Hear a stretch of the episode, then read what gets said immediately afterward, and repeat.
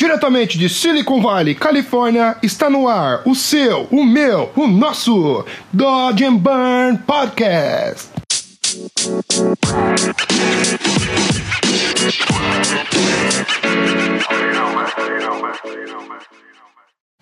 Fala galera! Hoje no episódio 4 de Dodge and Burn temos como convidado meu amigo Thiago Otts. O Otis é um cara maravilhoso que tem uma história de vida super legal e vai compartilhar várias experiências legais com você. E hoje vamos conversar mais sobre ilustrações e grafite. Vamos lá, galera. Solta o som, DJ.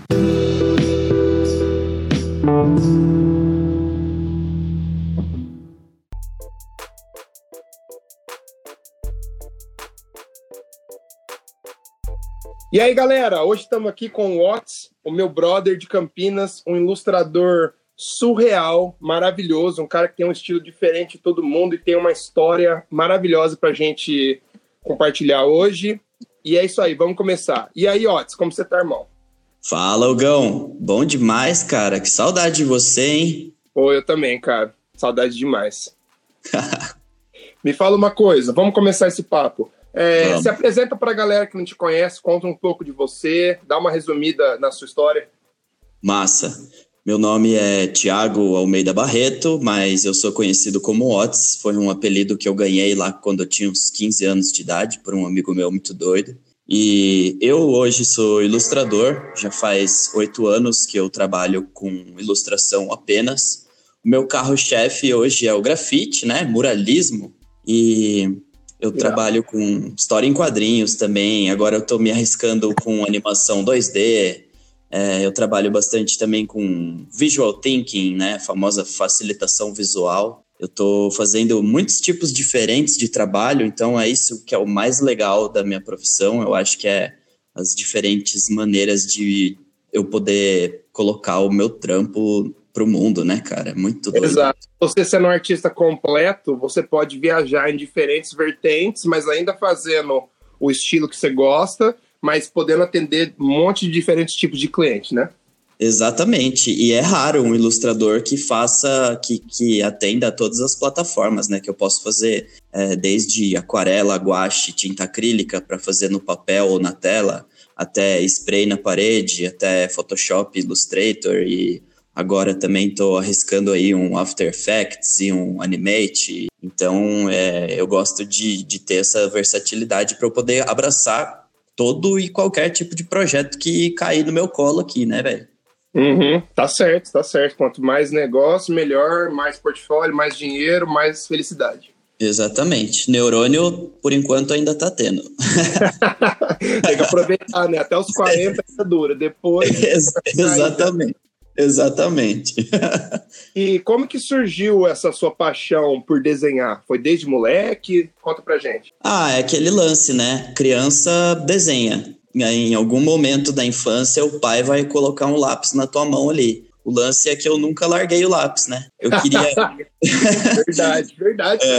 É. É, toda criança é artista, né? Eu tava até aqui em casa agora com meu sobrinho, já botei um craft no chão ali, já botei ele para desenhar e eu vejo como a criança pira, né? Eu até lembrei de mim mesmo. E aí eu curtia muito assistir desenho animado, né? Então eu falava assim, é, eu quero me envolver com desenho animado de algum jeito. Por um tempo, na minha infância, eu achei que eu queria ser dublador, né? Eu ainda tenho uma paixão por dublagem, eu até fiz curso de dublagem, mas é só como um entusiasta mesmo. Porque é, você tem uma voz boa também. É, eu gosto, gosto de fazer vozes e essa parte teatral da coisa. E, inclusive, é uma coisa que me ajuda a desenhar, porque na hora de criar os personagens e as loucuras, eu é como se eu estivesse atuando com eles através do, do desenho, né? Muito doido. Irado, que irado. Então quer dizer que você sempre carrega o seu sketchbook contigo para onde você for. Cara, eu tenho até tamanhos diferentes de sketchbook. Tem a bolsinha, que é a pochetinha que eu ando, que eu carrego um sketchbook pequenininho, porque eu, eu sento no metrô, eu curto desenhar as pessoas no metrô.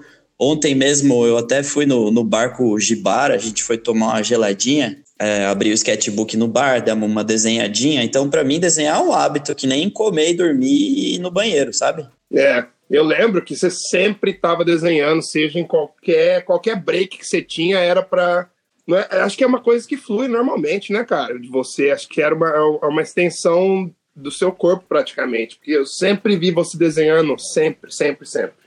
É, eu acho que o, o bom ilustrador é aquele que passou mais tempo desenhando, sabe?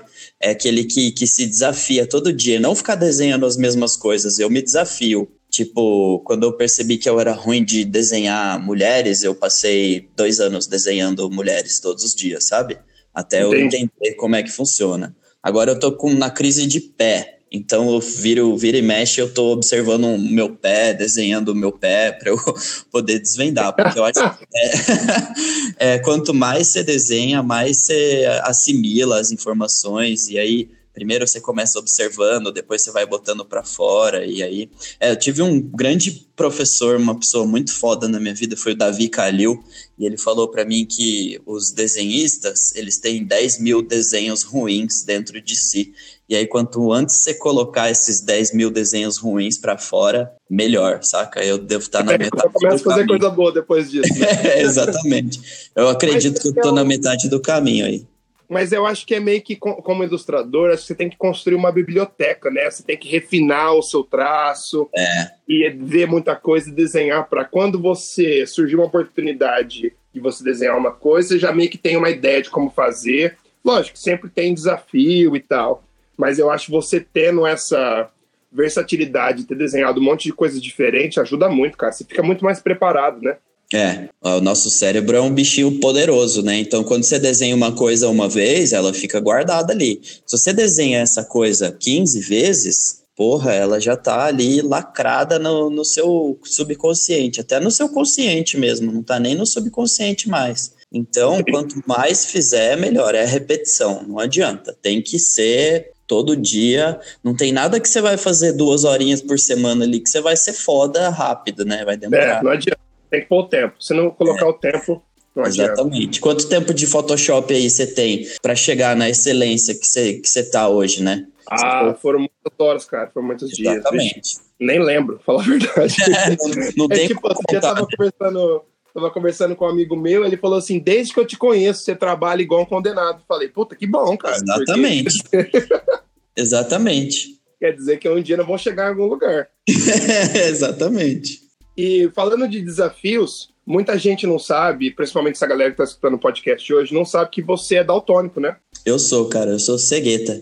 Eu tenho um tipo de daltonismo que chama deuteranopia e a minha visão ela é inteira meio bege, cinza e, e marrom, saca? Sei. E como que você faz para misturar as cores, para selecionar as cores? Eu sei porque eu tenho uma ideia, mais ou menos, vou dar um chute aqui, porque o Gibara também era é, daltônico e ele ia pelas, no, pelo, pelas cores, pelo valor das cores, mas eu acho que quando você tem uma ilustração um pouco mais complexa, isso fica meio difícil. Como que você faz para gerenciar essas cores, escolher elas da melhor forma? Porque quem não sabe que você é daltônico nem tem noção quando olha suas ilustrações, porque elas são lindas. Então eu ah, queria que obrigado, você cara. falasse como que é esse processo de selecionar as cores. O lance é que o meu trampo, ele é super meu, né? É uma coisa que eu prezo muito, é que eu tenha um trampo meu. E eu sou conhecido pelo meu trabalho ser ultra colorido. Então, uhum. eu pinto tudo de todas as cores. Eu, justamente pelo fato da minha vida ser tão bege, marrom e cinza, são cores que eu acabo evitando. E só que todas as, as outras eu misturo elas meio que instintivamente, sabe? Se eu tenho liberdade de criar uma coisa que seja é, do meu gosto, por exemplo, quando eu estou fazendo um quadro, cara, eu gosto de usar a teoria das cores complementares e análogas e tudo mais, que é a teoria das cores é uma coisa que eu estudei realmente, porque é uma, é uma teoria, né? Não preciso uhum. enxergar para entender o que, que vai acontecer. É óbvio que as minhas latinhas de tinta elas têm o nome da cor escrita, o que me ajuda muito, então obrigado aí pelos fabricantes que colocam o nome. as bisnaguinhas de tinta acrílica também, a canetinha também tem a cor no Photoshop, eu sei onde está tudo, eu sempre tenho uh, alguém para perguntar né? Por exemplo, minha noiva, ah, que cor, onde que tá os marrons aqui, os bege, o vermelho e o marrom, né? Eles ficam juntos na caixa de lápis de cor dela. Então eu pego aqui e falo, amor, vermelho ou marrom? Isso aqui ela fala, esse é marrom. Tipo, eu não quero marrom, quero vermelho, né? Então ela me ajuda. É, é uma coisa super instintiva, sabe, Hugão? Se parece que tá bom para mim, então tá bom. Né? Eu gosto de, de misturar, de experimentar mesmo. Eu acho que o meu foda-se, ele tá ligadão para as cores e isso tem funcionado para mim. Não, é muito legal porque reflete no seu trabalho, cara. É, E vamos entrar um pouco no mundo do grafite agora. Como que você descobriu o grafite? Cara, é, eu curtia muito. é, quando veio o Pinterest, né? Tinha até aquele outro Gimme Bar, que era aquele site que a gente pegava as imagens que a gente curtia na internet e ia colocando lá, e ele dava imagens relacionadas lá em 2008, 2009, assim, que eu comecei a conhecer os artistas de grafite, né? Tinha até os gêmeos aqui no Brasil. Tem um cara de Barcelona que chama Aris, que ele é muito foda, e eu comecei a descobrir esses artistas e eu criando meus personagens, assim, eu falava, cara, meus personagens no muro ia ficar muito da hora. E assim, ainda envolvidão com skate, eu era DJ, tocava uns hip hop na época, as coisas estão tudo meio é, conectadas, né? E aí começou, começou a surgir essa vontade em mim de começar a atacar as coisas no muro, né? Eu vim de uma. de um dos, das histórias em quadrinhos, dos desenhos animados, porque os grafiteiros eles têm uma origem diferente. Tem grafiteiro que veio do picho, tem grafiteiro que veio das artes plásticas, né? E eu vim do mundo mais, um pouco mais nerd, assim, né? Pouco mais de, de gibi, de nerdice, né? Star Wars e Dragon Ball Z, os caralho. Então eu queria casar essas coisas, né? É, fazer uma intersecção desses mundos, né? Não, e eu acho que você conseguiu, porque olhando o seu trabalho hoje em dia, ele, ele usa, mesmo que você use diferentes materiais, ainda mantém uma identidade muito forte. Eu acho muito bacana esse parte. É, e é o meu grande objetivo é esse, né? Que eu não precise nem assinar o trampo, a pessoa vai olhar e vai saber que é meu. Você trabalha com grafite faz alguns anos já. Custa caro para manter um kit assim, para essa galera que quer começar, ou só que tem curiosidade sobre isso? Cara, é meio caro sim. A tinta, ela fica, cada ano que passa, ela fica um pouquinho mais cara qualidade, tipo, tem várias marcas boas aí no mercado. Quando eu comecei, é, lá em 2011, 2012, ela tinha importada, que é a MTN, né, que é uma espanhola, que é a melhor que tem, é tipo o iPhone das tintas, custava 10 conto, e hoje ela já tá quase 30, né? Então rola uma inflação aí no material, mas eu sempre acabo embutindo o material no, no, no valor do trampo, sempre sobra umas latinhas aí que eu quando você vê, você tá com um monte de lata, aí dá para fazer umas comprinhas aí também. Então, tranquilo, não é um negócio que, que você, você chora. Porque a lata rende bem, enquanto você vai ganhando a técnica, você vai fazendo a, as latas renderem mais. E aí, quando você vê, você tá com 100 latinhas na, na mala. Entendi. E quais são as. Qual a diferença entre ilustrar com grafite e ilustrar no computador? Olha, cara, existem diferenças técnicas, né? Por exemplo, o grafite, você pode usar a latinha de spray, apesar de que tem gente que fala que grafite é só com spray, mas o muralismo envolve rolinho, tinta latex e tal. Eu acho que a grande diferença é que o grafite suja a mão e a roupa. e ilustração digital não, porque é tudo desenhar. Você está pintando, você está desenhando, o jeito que o seu cérebro funciona é meio que o mesmo. Entendi. Só que no grafite tem até o Ctrl Z, né? Que todas as cores cobrem todas as cores. Então, se você errar, é só apagar e começar de ah, novo. Ah, então, eu ia perguntar isso. Se você estiver fazendo muro e fizer uma cagada, você pode apagar ali. Você tem um jeito. Dá, dá para apagar. A tinta tem uma cobertura maravilhosa, né? Então é só passar por cima ali a outra cor que tá tranquilo. E é louco, porque você meio que pensa em layers assim também. Então tem uma similaridade muito louca com ilustração no Photoshop, por exemplo. É muito doido pensar pensar nisso. Tipo, pô, vou abrir uma outra layer aqui e vou... tem até um spray que ele é um preto transparente, é só pra você ir escurecendo as cores, sabe? Como usar um ah, brush. Uma sombria para sombrear assim. É, exatamente. É tipo um brush preto com a opacidade de 30%, sabe? Que irado. É muito doido. As similaridades são muito assustadoras, assim.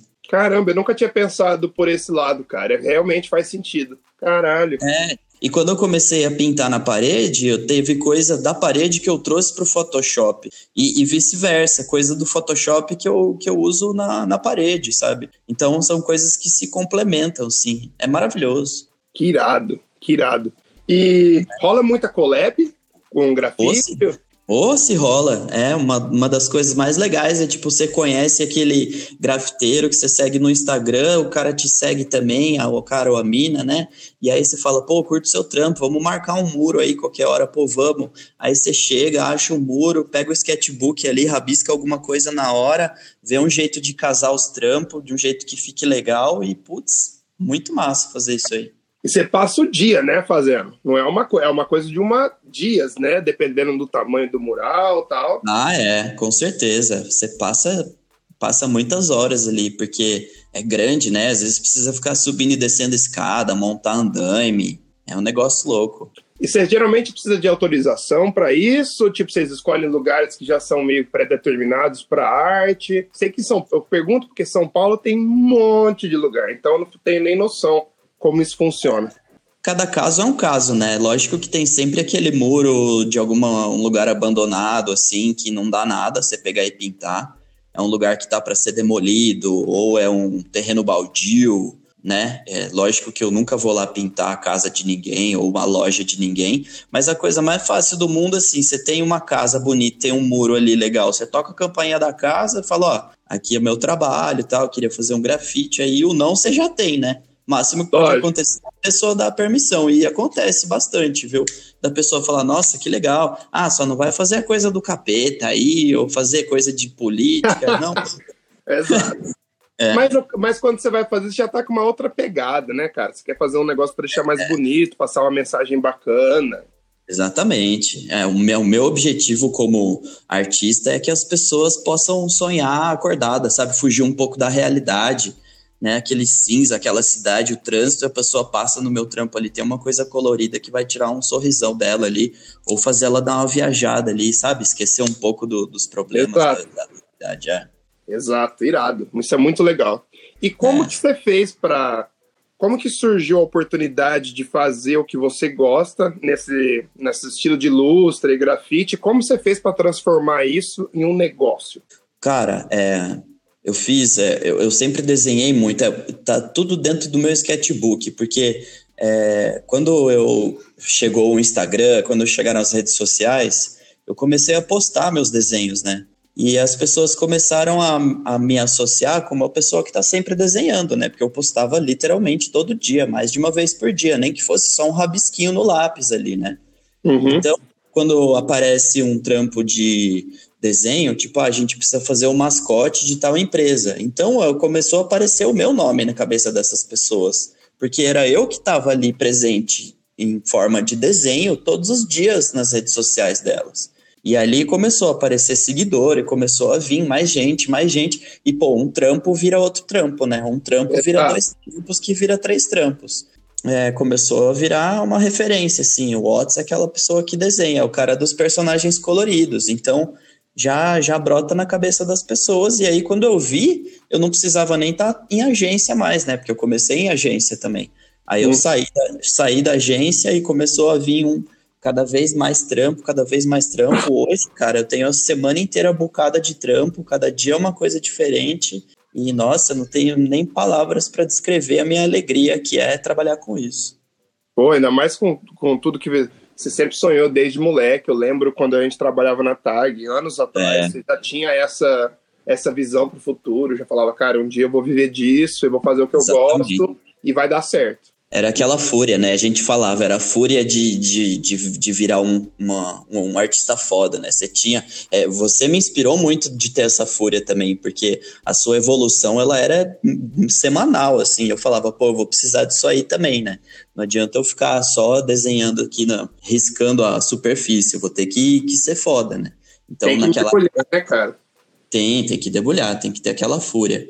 E você, cara, você espumava, era muito louco de ver como você entrou na tag já, tipo, querendo pegar os trampos mais foda, e como você chegava para mim e falava assim, mano, faz um desenho aí para eu finalizar. Tanto que a gente fez aquelas collab lá, aquele cérebro que a gente uhum. E aquilo era muito louco para mim de falar, nossa, mano, preciso ter essa fúria aí também. E foi naquela época que despertou a minha fúria também, né? Não, e, todo mundo tem essa fúria, eu acho. Às vezes é meio que escondida, se deixa por causa de estar tá priorizando outras coisas, mas a partir do momento que você começa a fazer, cara, você começa a ver resultado, você fala assim, vamos até o fim agora, quero ver até é. onde eu vou chegar. É, eu acho que a gente tem gente que fica se sabotando, né? De falar, não, é difícil, ou tipo, não, eu preciso fazer um curso.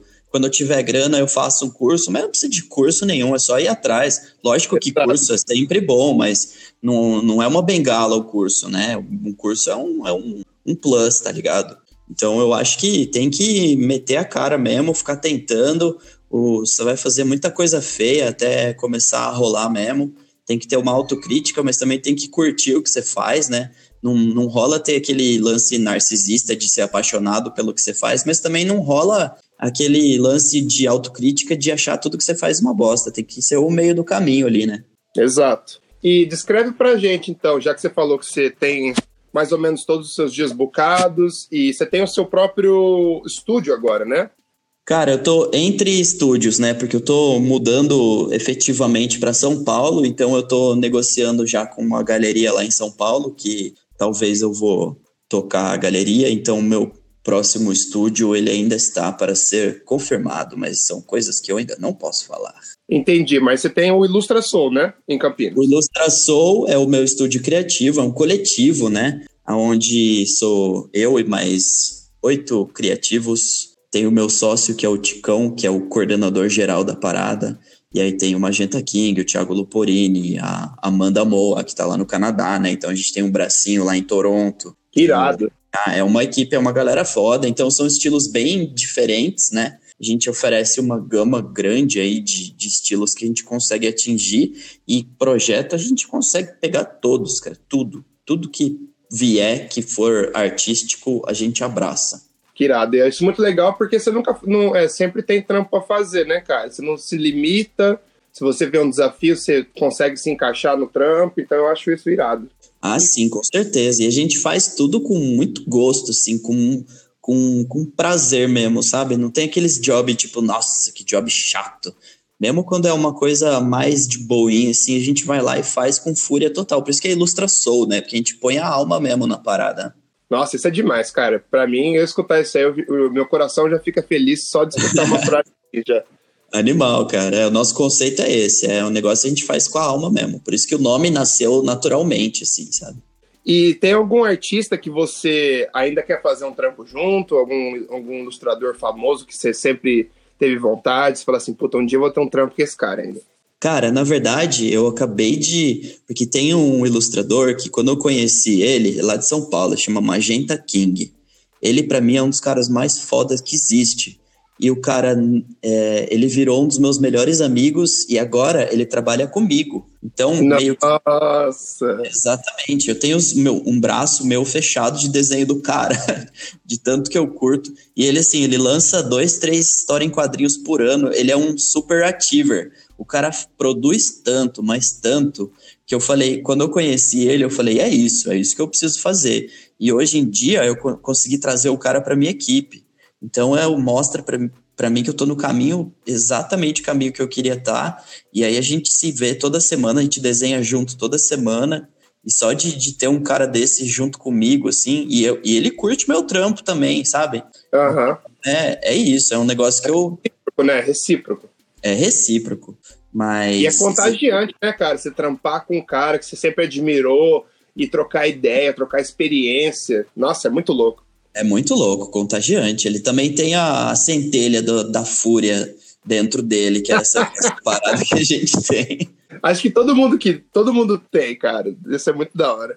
Todo mundo deveria deixar ela explodir mesmo, né, cara? Porque tem gente que deixa ela guardadinha lá dentro.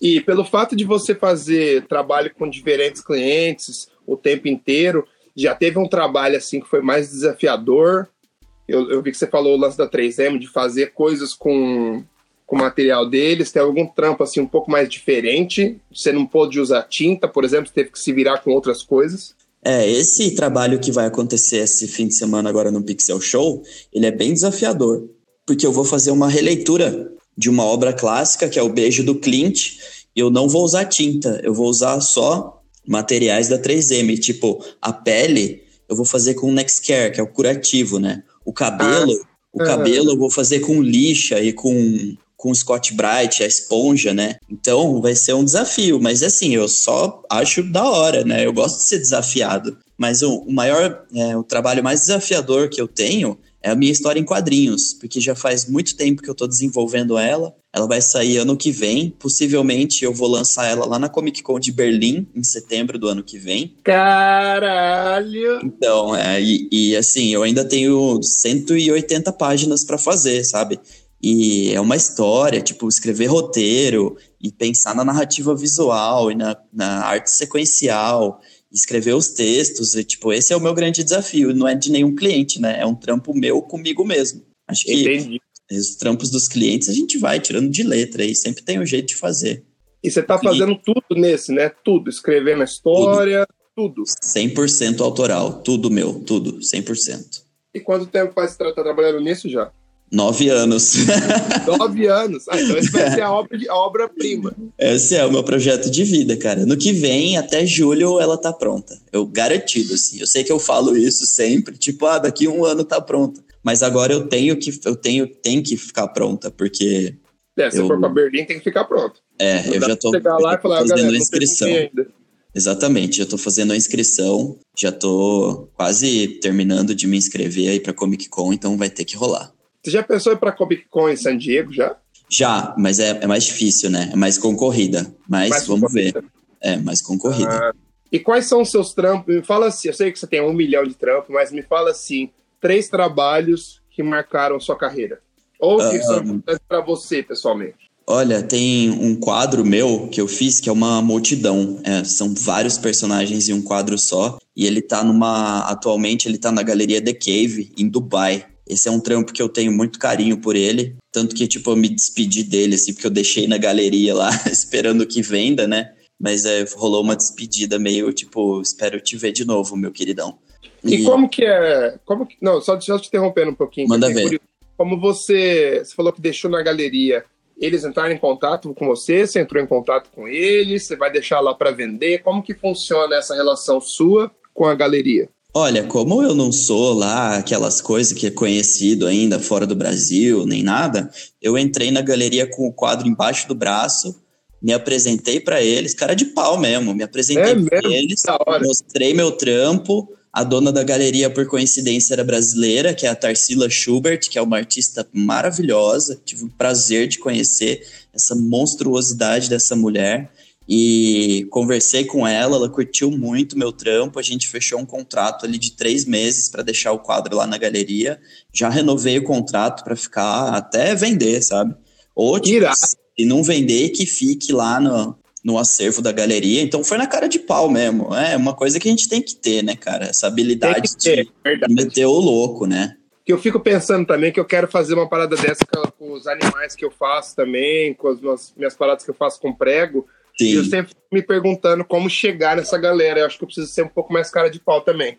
É, cara de pau total. Chega e se apresenta, cara, na humildade, lógico que ninguém gosta de gente arrogante ou gente egocêntrica, mas, pô, eu cheguei e falei, nossa, essa galeria é muito foda, é muito da hora. Eu fiquei lá brisando, eu tava com o quadro debaixo do braço, aí eu falei, olha, posso te mostrar meu trabalho e tal? Ela falou, nossa, lógico, por favor. E aí, quando eu abri a tela assim, ela falou, "Ô, louco, mano, que da hora. Foi Que até foi emocionante ver a reação dela, porque brilhou o olho dela, assim, sabe? E eu tava com o meu melhor quadro que eu já fiz até hoje, assim, debaixo do braço. Eu fui viajar, eu fui para Dubai para participar de um evento lá de criatividade. Eu falei, eu vou levar esse quadro, porque vai que, né? E Vai que a eu- oportunidade surge, né? Tem que estar preparado. Exatamente, exatamente. Caralho, e deve ser muito louco, né? Essa sensação de ter um, saber que tem um quadro seu numa galeria em Dubai. Puta que pariu. Exatamente. Não precisa nem vender, só de saber Não que tá nem lá. vender. É, não precisa nem vender. Eu ia falar isso. cara, que legal. Tô de Irado, cara, né? cara. Muito, muito orgulhoso de você, irmão. Puta Obrigado. que pariu. Obrigado, velho. Aonde, já que você tá nessa no olho do furacão agora, praticamente, com essas oportunidades, tudo bombando na crista da onda, aonde que você vê você daqui uns cinco anos assim? Nossa, cara. Eu acho é- que é, eu acho que eu estarei em São Paulo. Eu acho que eu vou ter o meu ateliê, o meu local, assim, um lugar para chamar de meu, né? Uma casa, assim, um lugar que as pessoas possam visitar para ver meus quadros, comprar meus quadros, para fazer aula comigo e tal. Mas eu acho que ali, umas duas, três vezes por ano, vai ter uma viagenzinha internacional para participar de alguma Comic Con, porque eu quero lançar história em quadrinhos todo ano também ou participar, dar um workshop aí em algum lugar, porque eu tenho meus amigos da Holanda, lá da, da Flatland, é, eu gosto de, de fazer as coisas com ele, eu quero que seja uma coisa anual, mas eu acho que vai ser uma, vai ser por aí, viu? Irado. E, e sendo mais conhecido, é, viajando pelo mercado internacional uma vez por ano, tá presente nessas maiores competições e exposições. É, realmente, cara. Você já viu falar daquele cara, como que chama? Felipe Pantone? Ô, oh, já, monstro, hein? Curto demais. O cara é cabuloso, né? Cabuloso. É impecável o trabalho dele, é incrível, cara. Não faço ideia de como ele faz aquelas paradas.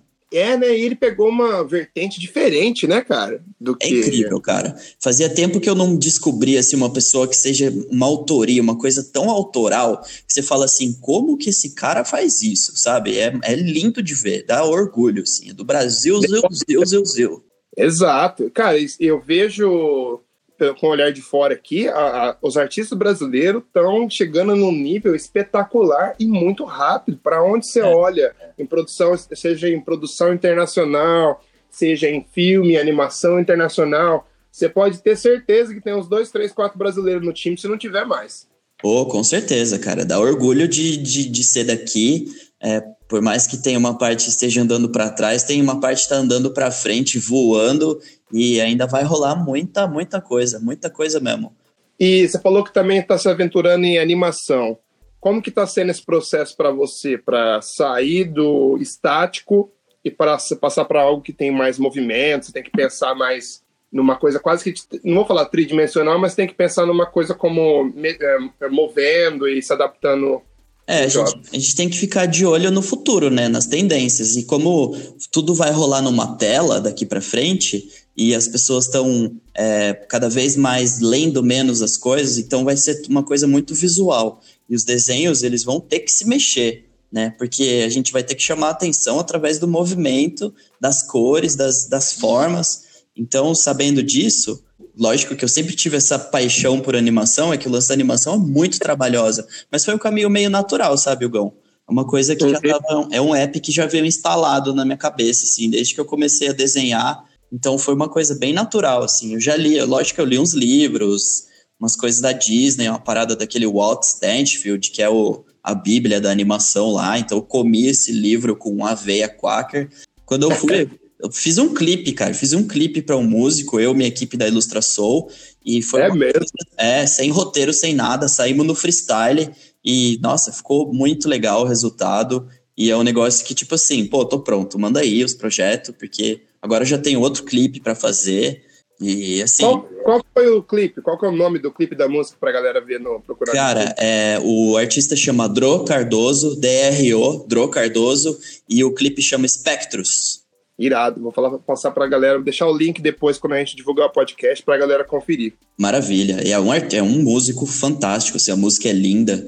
Ela fala sobre coisas lindas, coisas que eu acredito também. Então, casou lindamente. E ele falou assim: mano, faz o que você quiser. Sabe aquele briefing dos sonhos? Essa é a melhor coisa, né, cara? É. Desde que fique bonito, pode fazer o que você quiser. Exatamente. Beleza, então. Manda pra mim, passa a bola pra ele mim. Ele amou, quando ele ficou super emocionado quando a gente entregou o clipe, ele arrepiou, isso foi foda, cara, foi irado. E é muito legal, trocando um pouco de assunto, quando, por exemplo, comecei a fazer, eu sempre fiz muito trabalho comercial, né, cara, e comecei a fazer esses trabalhos um pouco mais artístico, e você sente a diferença no público. Quando a galera vê o seu trampo, parece que tem um significado maior para as pessoas, parece que você toca um lado é. diferente. É, é, muito recompensador. Exatamente, cara. Quando uma pessoa vem me dar um feedback do trabalho, que ela fala assim, nossa, fiquei emocionada, arrepiei, ou tipo, já teve gente que chorou quando eu entrego um quadro, assim, então é um negócio que não tem preço, assim, não tem, não tem valor que pague esse tipo de, de reconhecimento, assim, tocar realmente uma pessoa, assim. E eu vi que a Netflix está investindo pesado em animação agora também, né? Tá, Você tá. chegou aquela, a conferir aquela série dos robôs lá? Já, nossa, já assisti duas vezes. Porque é legal que os caras brincam, tem aquelas animações fodidas em 3D, com 3D cabuloso, mas também tem uma animação, umas animações um pouco mais simples, mas que são animais do mesmo jeito. Eu acho é. que é muito louco ver esse crescimento, né, cara? Que você Porra. vê que cada vez tá mais, tem mais budget, as empresas estão investindo nisso. Com certeza, cara. E tudo começa no papel, né? Tudo começa no caderno ali. Então tem para todos os ilustradores de todas as áreas, todos os artistas têm tem lugar, tem lugar no mercado e tem onde se encaixar. Tem apreciação para tudo, para o bonito, para o feio, para o esquisito, para o colorido, para o preto e branco. É muito louco. E cada vez mais. Então, esse negócio de tipo, ah, artista passa fome. Isso aí, cara, isso aí é uma lenda urbana. Só precisa meter a cara aí, ser cara de pau para chegar nessas empresas, né, nessas empresas de animação, para é, ter um portfólio bonito, um papo legal, saber se re relacionar com as pessoas, porque tem espaço. Tem mesmo. E você também, você já deu aula? Eu já dei aula, eu dou aula, eu vou dar aula daqui a pouco, porque eu tenho uma turma de 10 alunos que vem aqui na minha casa toda quarta-feira. É, dar aula, né? Dividir conhecimento é uma coisa que eu também sou apaixonado, porque toda aula que eu dou, eu também estou fazendo aula, né?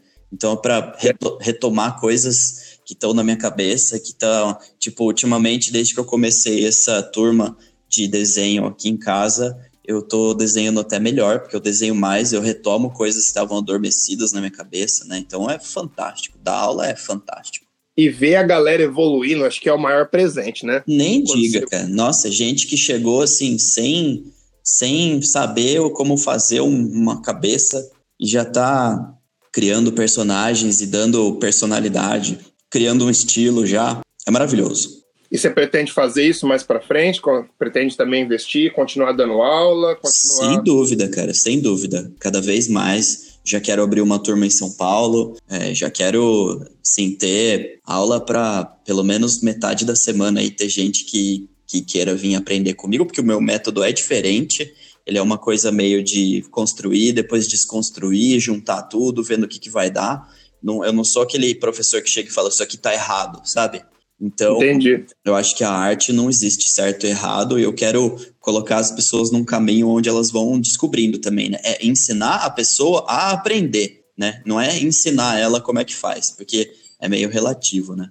É, porque se a pessoa tiver um estilo diferente do seu, ela vai talvez pegar um outro caminho, mas Exatamente. se ela tiver essa cabeça de querer aprender, ela vai conseguir chegar no estilo dela e, é, chegar nos objetivos dela também. Exatamente, é mostrar, mostrar os caminhos. Que irado, que irado. Nossa, tô muito curtindo demais esse papo. Ah, eu também.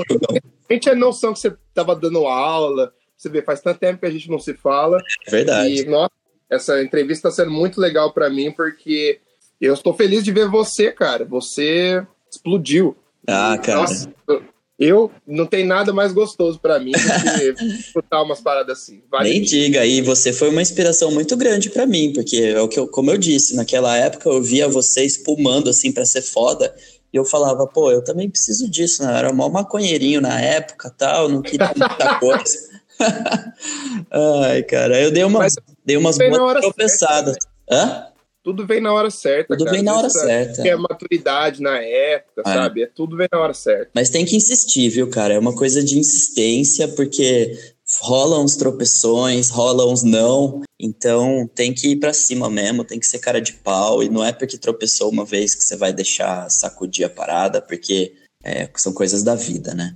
E agora vamos falar de sonhos. Tem algum sonho da sua carreira que você ainda quer realizar? Tipo, você já foi para Dubai, já foi, vai para Comic Con em Berlim. Tipo, tem alguma algum sonho que você que seria que você quer realizar na sua carreira?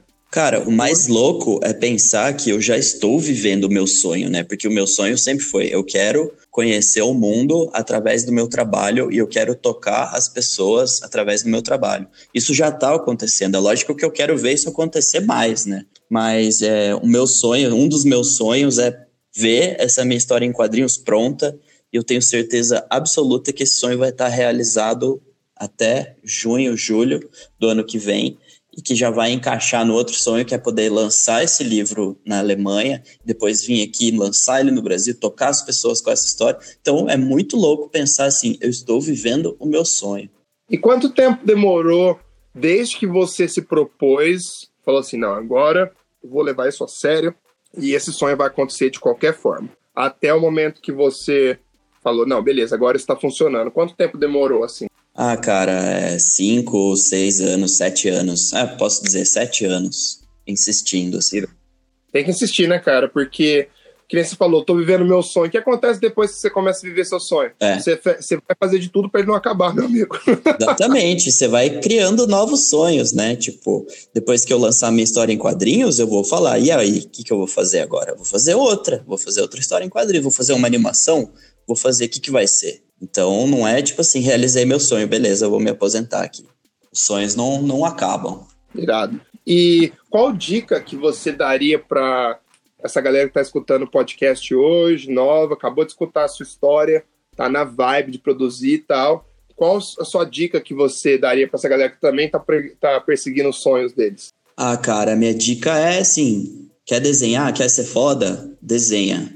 Pega e faz. Vai lá e faz. Não fica esperando, não fica se boicotando. Ficou ruim, vai lá e faz mais cinco, faz mais dez, faz mais quinze. Quer desenhar? Tem que desenhar todo dia, tem que ser um hábito, que nem comer, cara. Não tem essa desculpa de, ah, não tenho tempo porque eu trampo. Não, vai ter que desenhar, não adianta. Tem que ir atrás. Arruma tempo. Dorme menos.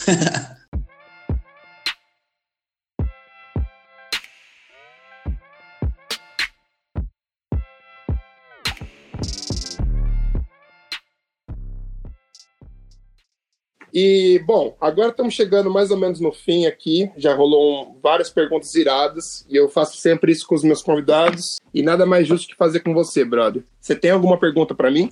Nossa, cara, sim.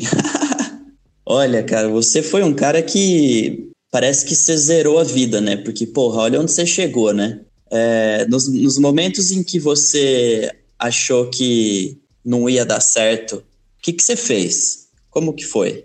Ah, teve vários, né? Por exemplo, teve a primeira vez quando eu tava na Eleven, que eu pedi o aumento pro cara, e o cara falou que ele tinha me feito um favor de trazer para cá. E, e, eu vi que ele não ia ter nenhum aumento, que ele ia me tratar como um escravo. Depois teve umas outras vezes na Vitro e tal. Só que você sofre, né? Lógico, eu sempre me coloco assim, ó, vai sofrer? Sofre dois dias, é. três dias, vai, chora, chora tudo que der. Depois você tem que acordar, sacudir a poeira porque, por exemplo, eu tava aqui e falava assim, puta, não vai dar certo, o sonho vai acabar. É. Não vai acabar, velho. O sonho só acaba se você quiser. É. Se você tiver vontade, correr atrás, a oportunidade aparece, cara. Mas... Porque eu acho que tudo no universo tá em sintonia, cara. Se você Sim. tiver. Porque, por exemplo, comigo, teve várias vezes na a época mais difícil da minha vida, depois foi seguida de um acontecimento maravilhoso. Sim. Entendeu? Então eu acho que isso faz parte é, não, não é não, não, desistir, cara. Não é. desistir, não se dá por derrotado. Não aconteça se acontecer. Só falar assim, eu não vou. Eu posso, eu pode não dar certo, é. mas eu vou tentar até a minha mão sangrar. Parece entendeu? clichê, mas é bem por aí mesmo, né? Não, é que a galera realmente acha que, tipo assim, vou falar assim, ah, eu vou fazer isso. Já, aí, aí você não faz, aí vira procrastinação. Você tem que, tem que virar mesmo uma obsessão, eu acho. Sim, eu também Para você chegar em um nível bom, é. você tem que ser meio que obcecado Eu pelo acho. que você faz. É. Porque você tem que gostar mais do que todo mundo que você vai mostrar seu trabalho. É verdade. Você fala, você fala assim: se eu vou para um trampo, vou para um set. O cara que mais curte o trampo que está sendo produzido lá vai ser eu. Total. Por quê? Porque eu vou ser o cara que vai fazer a imagem. Não interessa se o fotógrafo está tendo um dia ruim, ou a modelo não está não tá tão bonita, não sei o quê. Eu vou fazer esse bagulho virar, entendeu? Sei. Pode acontecer. Ah, a foto não tava boa. Vamos, vamos arrumar um jeito.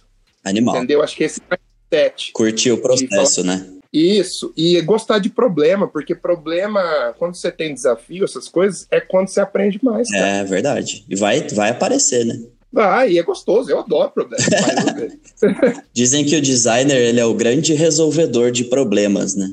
Exato. Exato. Animal. Concordo baixo. Nossa, muito inspirador, Gão. É, dá orgulho, assim, de ver os bro. A gente lá em 2010, na, na, na TAG, trabalhando junto e sonhando, e a gente vê, olhar um pro outro e ver que a gente chegou nesse sonho aí, que pelo menos a gente tá na, na base da montanha, né? E é muito inspirador, muito gostoso de ver isso aí. É muito gostoso até olhar para trás, ver as coisas é. que você passou, os momentos difíceis. Por isso que eu tô fazendo esse podcast para contar, tipo, não só a minha história, mas a história de todos os meus convidados. Tipo, cara, porque eu acho muito interessante, porque no fim das contas a gente é tudo areia do mesmo saco. Com certeza. É tudo do mesmo saco. O cara pode ter tido mais dinheiro, o pai dele pode ter sido mais rico, pode ter tido mais oportunidade, mas no fim das contas, brother, o que conta é o que você faz. É, o resultado final é o que fala mais alto. Bom, acho que é isso então, cara. Queria te agradecer do fundo do meu coração. Esse foi um dos meus podcasts favoritos até agora. Irado.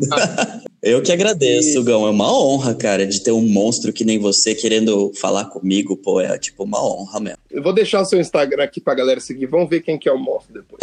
Beleza. Quem não conhece ainda vai ficar curioso agora, né? Espero que vocês curtam. Qualquer coisa, manda um inbox aí, porque eu tô sempre na fúria.